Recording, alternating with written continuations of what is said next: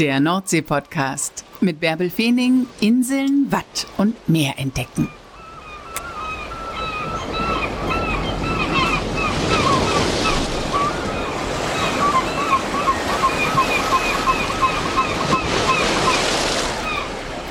Moin und herzlich willkommen zur 155. Folge des Nordsee-Podcasts.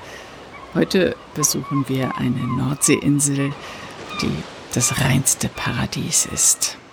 Und dennoch ist sie unerreichbar, denn wir können sie eigentlich nur im Podcast digital besuchen. Mit unseren eigenen Füßen dürfen wir sie nicht betreten. Es geht nach Trieschen. Trieschen liegt in der Meldorfer Bucht, also in der größeren Elbmündung, gut 14 Kilometer von der schleswig-holsteinischen Nordseeküste entfernt und ist ein Ort, wo die Natur noch Natur sein darf. Es ist ein Rückzugsort der Vögel. Zugvögel rasten dort im Frühjahr und im Herbst. Für sie ist es das reinste Paradies. Dort können sie sich in aller Ruhe durchfuttern und Kraft sammeln für ihre weiten Strecken. Denn Menschen sind dort nicht anzutreffen. Nur eine darf dort sein. Das ist die Vogelwartin. Und die ist von März bis Oktober da. In diesem Jahr ist es Melanie Thiel. Und mit der habe ich mich in Ruhe unterhalten und die nimmt uns jetzt alle mit in ihr Paradies. Moin Melanie, wann warst du denn zuletzt am Meer? Ich bin gerade jetzt am Meer. Genau, ich befinde mich auf etwa einer 180 Hektar großen Insel, äh, etwa 14 Kilometer vom Dithmarscher Festland weg. Und wenn ich aus dem Fenster gucke, dann gucke ich direkt aufs Meer drauf. Ja, so groß ist Trieschen nämlich gar nicht. Also du hast schon erklärt, wo Trieschen genau liegt. Ich glaube, bevor wir über dich sprechen, müssen wir erstmal mhm. über Trieschen sprechen. Ja. Trieschen ist die schnellste Insel der Welt, weil sie sich so schnell von West nach Ost bewegt. Genau, ähm, ja, das Besondere an Trieschen ist, dass die Insel nicht eingedeicht ist. Das heißt, ähm, sie ist einer natürlichen Dynamik unterworfen. Und das bedeutet eben auch, dass die Insel wandern darf. Und wie du eben schon gesagt hast, das tut sie auch jedes Jahr in Richtung Festland. Ich glaube, 30 Meter pro Jahr etwa, glaube ich. 30 Meter pro Jahr wandert sie. Ja, genau. Unglaublich. Also die Insel liegt im Grunde vor der Elbmündung, vor der Meldorfer Bucht und hat eine Sichelform und der Sand wird im Westen abgetragen und lagert sich im Osten wieder an. Ne? Genau, also größtenteils durch die Strömung bedingt. Ja, und ähm, sie wandert nicht nur, sie wird auch tatsächlich ein bisschen kleiner jedes Jahr. Also es ist äh, nicht immer nur ein Abtragen und Anlagern, sondern es wird auch tatsächlich was weggespült. Schade. So eine besondere Insel, die es seit 400 Jahren gibt. Also da wurde sie das erste Mal erwähnt. Und es sind jede Menge Vögel zu Hause und nur ein Mensch, und das bist du, die Vogelwartin von Trieschen. Genau. ja. Wie kam es denn dazu, dass du, dass du Vogelwartin geworden bist? Also wie, wieso hast du dich dafür entschieden? Und ist es schwer, an diesen Job zu kommen? Ja, das war ein bisschen ein längerer Prozess. Also ich glaube, das erste Mal von Trieschen habe ich gehört, als ich ein Praktikum in Büsum gemacht habe. Und da haben wir schon immer erzählt von ähm, Trieschen als der Insel, auf der die ganzen Brandgänse und Eiderenten mausern. Mhm. Und ähm, ja, und dann habe ich in meinem Bekanntenkreis immer mal wieder von Leuten gehört, die von Trieschen berichtet haben. Und ähm, irgendwie ist dann im Laufe der Zeit so ein bisschen der Wunsch in mir hereingereift, das eben auch mal zu erleben. Einmal für eine Saison quasi auf einer Insel zu sein und das ganze Leben hier mitzubekommen und natürlich aber auch ähm, ja diese Vielfalt genießen zu können. Das Leben dreht sich da aber um Vögel und du bist ornithologisch interessiert wahrscheinlich. Also wenn, wenn du immer wieder von Trischen gehört hast und wenn äh, Brandgänse und so in deinem Freundeskreis eine Rolle spielen. Ja, ähm, ich habe studiert in, in Kreiswald Landschaftsökologie und Naturschutz und bin immer schon viel an der Küste unterwegs gewesen und habe äh, in verschiedenen Praktika die Ornithologie gelernt und äh, oder auch lieben gelernt und so bin ich eigentlich dazu gekommen. Und jetzt lebst du also seit März ganz allein auf Trieschen. Ja, also ähm, der jeweilige Vogelwart oder die Vogelwartin ist von Mitte März bis Mitte Oktober auf Trieschen und das alleine, weil Trieschen liegt ja im Nationalpark in der Nationalparkzone 1. Das heißt, es ähm, herrscht hier ein Betretungsverbot und man darf hier nur mit Ausnahmegenehmigung hin. Und damit ja eben alles, was hier passiert, dokumentiert werden kann, gibt es eine Person, die das jeweils pro Saison übernimmt. Und in diesem Jahr bin ich das. Das heißt, was musst du dokumentieren? Du, du bist auf Trieschen, um zu beobachten, was sich da tut. Und das äh, musst du festhalten und irgendwie weitergeben. Genau, also es sind verschiedene Sachen, die ich hier mache. Also das eine ist natürlich, dass ich das äh, Betretungsverbot wahre äh, und Störungen protokolliere. Kommen, gibt es ähm, Störungen? Uh, ja, manchmal. Also es, ähm, an meinem ersten Tag war zum Beispiel ein Seekanu-Fahrer da, der hier angelandet wurde und ähm, der hier ganz kurz ausharren musste, bevor er wieder weiter konnte. Und sowas passiert schon, aber sehr, sehr selten. Genau. Mhm. Was häufiger mal passiert ist, dass zum Beispiel Tiefflieger über die Insel ähm, fliegen und sowas nehme ich dann auch mit auf. Das dürfen die nicht, dass die so tief da drüber fliegen, oder? Es gibt eine Mindestflughöhe je nach Flugzeugtyp und ähm, das sollte eingehalten werden. Das ist einfach nur ein Störungsschutz für die Vögel hier auf der Insel. Und denen gilt dein Hauptaugenmerk, den Vögeln? Genau, das ist der, der nächste große äh, Teil meines Aufgabengebietes. Äh, ich mache hier die Monitorings, also das ist im Frühjahr, es ist vor allem die Brutvogelkartierung. Also ich ermittle im Grunde, ähm, wie viele Brutvögel von welcher Art gibt es hier eigentlich und ähm, ja, wie so ein bisschen der Bruterfolg ähm, gewesen. Und das andere sind die äh, Springtidenzählungen, die alle zwei Wochen stattfinden, wenn das Wasser eben am höchsten ist, dass ich einmal alle rastenden Wasservögel aufnehme eigentlich. Okay, Springtide, dann steigt das Wasser deutlich mehr an und dann müssen alle Vögel sich äh, ja auftrieschen, sammeln. Das, das ist die Argumentation, ne? Genau, dass halt möglichst wenig Wattflächen frei sind, wo sie sich sonst noch aufhalten können und dann am nächsten an der Insel dran sind, damit man sie gut erfassen kann. Und wie zählst du sie dann? Also äh, das sind ja nicht fünf oder zehn, sondern zehntausend? Wie viele sind da? Uh, das ist auch ganz arg unterschiedlich je nach Saison. Ähm, Im Moment sind nicht ganz so viele da, äh, weil viele jetzt natürlich noch in den Brutgebieten sind. Ähm, die Hauptzeit ist dann im Frühjahr und im Herbst, wenn sie eben auf dem Zug sind und das Wattenmeer dann nutzen, um ja Energie zu tanken und sich voll zu fressen für den mhm. Weiterflug. Genau, aber gezählt wird eigentlich meistens, indem man rastert. Äh, das ist so die einfachste Methode. Das heißt, ich zähle einen bestimmten Teilbereich aus und gucke dann, wie oft dieser Teilbereich in diesem Schwarm vorkommt. Mhm. Weil jeden einzelnen Vogel zu zählen geht natürlich schwer. Ja. Vor allem, weil natürlich auch viel Bewegung drin ist. Deswegen muss man gucken, dass man relativ fix durchkommt.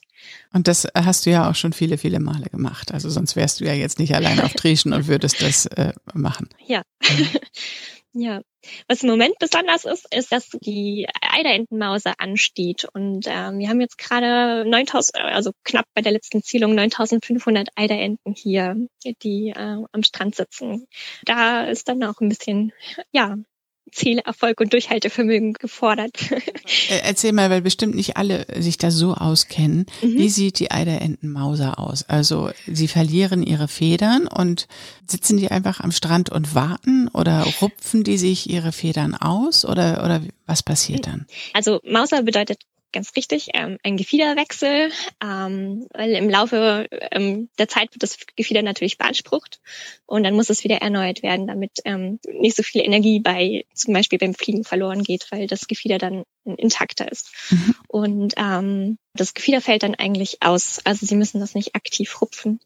Okay. Ja, und äh, das Besondere bei den Eiderenten ist eben, dass sie eine sogenannte Vollmauser machen. Das heißt, sie verlieren nicht nur das Körpergefieder, sondern eben auch die Gefieder am Flügel und am Stoß.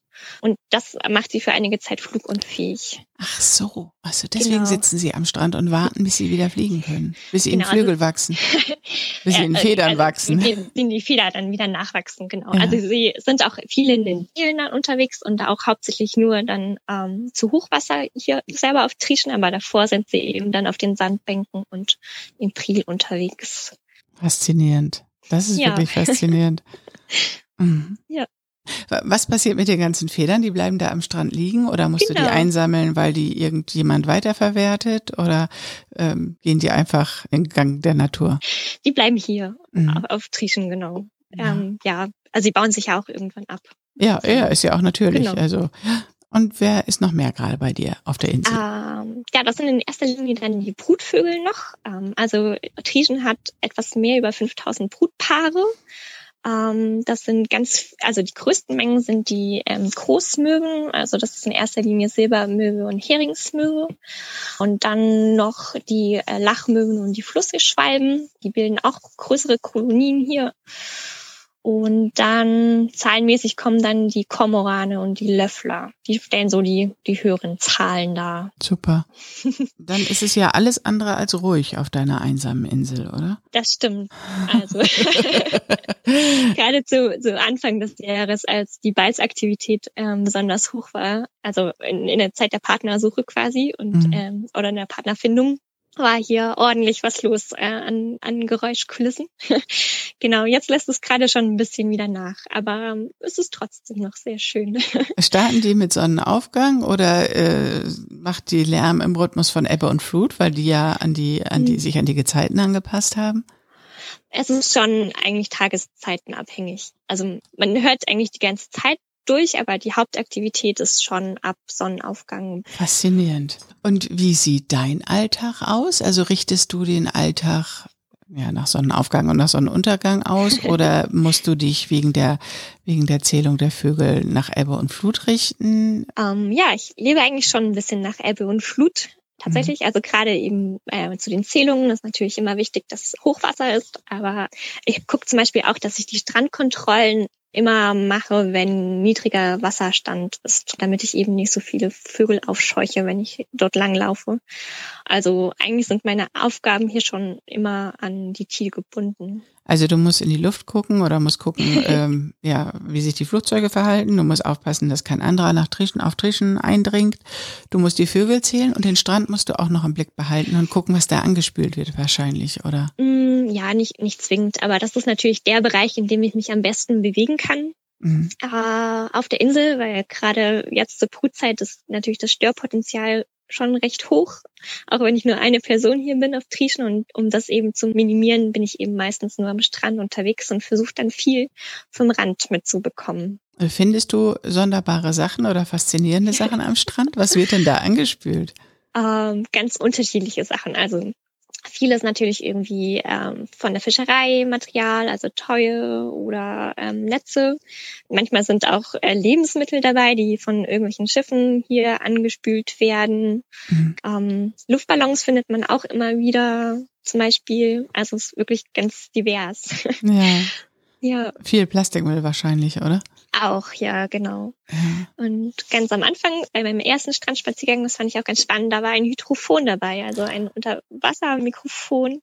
Das äh, angespült worden ist? Mhm, genau, und das kam aus Frankreich, aus einem Projekt dort. Und hast du da Kontakt aufnehmen können? Ja, ich habe äh, mich da zurückgemeldet, weil die natürlich, das hat natürlich wichtige Daten gehabt und ähm, die hat natürlich ein Interesse, dann das auch zurückzubekommen. Das ist ja faszinierend. Und war ja. das noch funktionsfähig, weißt du das? Ähm, ich glaube schon. Also ich habe es dann ans Festland mitgegeben und es wurde dann auf jeden Fall zum Hersteller zurückgeschickt und ähm, der hat es nochmal durchgecheckt. Aber ich habe noch keine Rückmeldung bekommen, ob es jetzt noch funktionsfähig war oder naja, nicht. aber eigentlich sind ja Hydrophone dafür gemacht, unter Wasser zu arbeiten. Von daher müsste es ja ausgehalten haben, ne? genau, ja. Gut, also richtest du deinen Alltag nach Ebbe und Flut aus, aber du kannst nicht mal eben zwischendurch irgendwie einkaufen gehen. Äh, wie versorgst du dich eigentlich? Ähm, also ich gebe einmal in der Woche eine Bestellung auf und die wird mir dann gebracht von Axel Rohwedder, der hier der, der Inselversorger ist quasi. Mhm. Und ähm, Axel Rohwedder, der ist schon seit seiner Kindheit ähm, mit nach Trieschen gefahren mit seinem Vater, der das früher gemacht hat. Ja. Und hier so stark verwurzelt, dass er das jetzt weitermacht. Okay, also kriegst du ja. einmal die Woche dann ja doch recht frische Sachen und musst immer kochen. Ja. Oder dich naja. jedenfalls selbst versorgen. genau, ja. So ist es. Und waschen, gibst du auch Wäsche mit oder äh, was für Möglichkeiten hast du da? Du hast eine, eine kleine, ein kleines Zimmer da, da gibt's ein Vogelwärterhäuschen, eine kleine Wohnung da oder ähm, wie bist du untergebracht? Also ich lebe in einer Hütte auf Stelzen, äh, weil die Insel ohne Deich im Winter auch überspült wird, steht sie eben auf Stelzen. Die ist quasi ein Raum, in dem äh, sich alles abspielt. ich habe jetzt so eine kleine Küche mit, mit einem Gasherd, um, um kochen zu können. Ich habe einen, einen Ofen, ähm, der mit Holz betrieben wird, um, um zu heizen. Ähm, das bedeutet eben auch, dass ich ähm, Feuerholz machen muss und Treibholz, also Treibholz sammeln und dann Feuerholz sägen. Ah, ja, ja, ja. Ja, und sonst einen kleinen Arbeitsbereich und ein Bett. Das ist es im Großen und Ganzen schon. Aber es reicht eben zum Leben. Und dann ist der Axel Rover, der ist der einzige Mensch, den du da regelmäßig siehst. Oder fährst du zwischendurch ans Festland, einfach um mal ein bisschen unter Leute zu kommen? Nein, ich bin die ganze Zeit hier. Für ein halbes Jahr. Sieben Monate insgesamt. Und ja, Axel ist mein einziger regelmäßiger Kontakt, zumindest. ja. Nun bist du ja schon fast drei Monate da. Ja, genau. Wie gefällt dir das? Also, was liebst du an diesem Ort und was vermisst du? Mhm. Mm, ich fange mit dem äh, mit dem Lieben an, glaube ich. ähm, also was ich unglaublich faszinierend finde, ist eben diese Dynamik von der Insel und diese Unberührtheit mitzuerleben. Äh, es gibt ja einfach nur noch so wenig Plätze in Deutschland oder eigentlich auch weltweit, äh, in die man so hautnah dabei sein kann. Mhm. Ähm, also eigentlich bekomme ich das schon mit, seit ich hier auf die Insel gekommen bin, dass ich zum Beispiel der Strand von einem Tag auf den anderen irgendwie verändern kann. Ähm, Erzähl mal, inwiefern? Ähm, zum Beispiel nach einem Sturm äh, sieht man manchmal, dass äh, die Kleikante an, am Strand ähm, abgebrochen ist oder dass ähm, sich die Dünen dann ein bisschen mehr aufgetürmt haben oder dass irgendwo so eine äh, Muschelfläche entstanden ist. Genau, das kann wirklich sehr, sehr schnell gehen. Mhm. Ähm, aber ich merke es eben auch daran, dass ähm, die Sandbänke gerade am Aufwachsen sind. Ähm, als ich im März hier angekommen bin, waren die noch relativ flach und jetzt werden sie immer höher. Spannend, ja. Und ähm, das andere ist natürlich, dass ich ja diese Vielfalt einfach auch miterleben kann. Also ich kenne sonst keinen Ort, in dem ich vor die Tür gehen kann und dann so mittendrin im Geschehen bin. Mhm. Und das ist wirklich sehr besonders, ja. Dann zum zweiten Teil der Frage, was ich vermisse.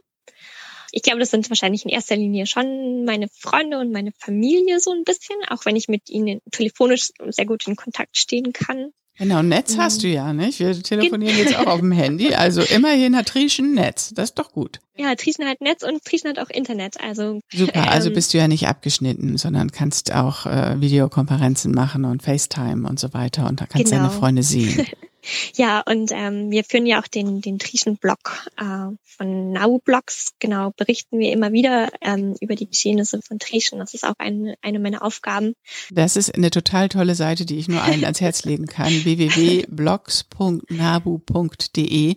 Da gibt es umfassende Informationen über die Vogelinsel Trieschen, die Perle im Nationalpark.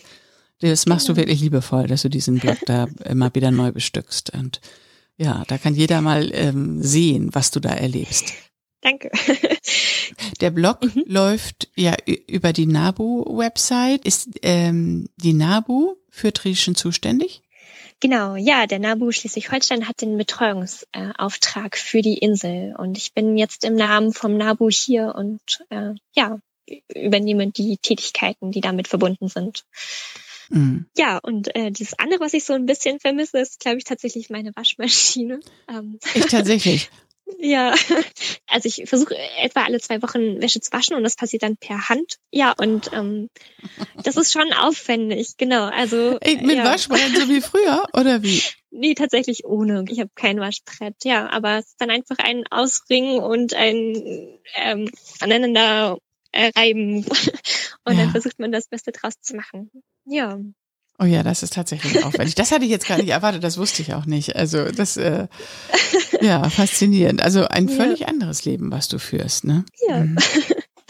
Ja, und sonst habe ich aber wirklich alles, was ich hier brauche. Also die Sachen, die ich zu Hause gelassen habe, die vermisse ich gar nicht. Und das ist auch ein sehr schönes Gefühl, muss ich ehrlich sagen. Ja. Wie bist du eigentlich auf die Idee gekommen? Also warst du schon mal vorher ähm, irgendwo? Es gibt ja auch äh, Vogelwarte auf den ostfriesischen Inseln oder mhm. auf Mellum. Da sind es aber nie eine alleine, sondern mehrere. Äh, warst du schon mal irgendwo in so einer äh, Funktion oder war das genau. eine verrückte Idee?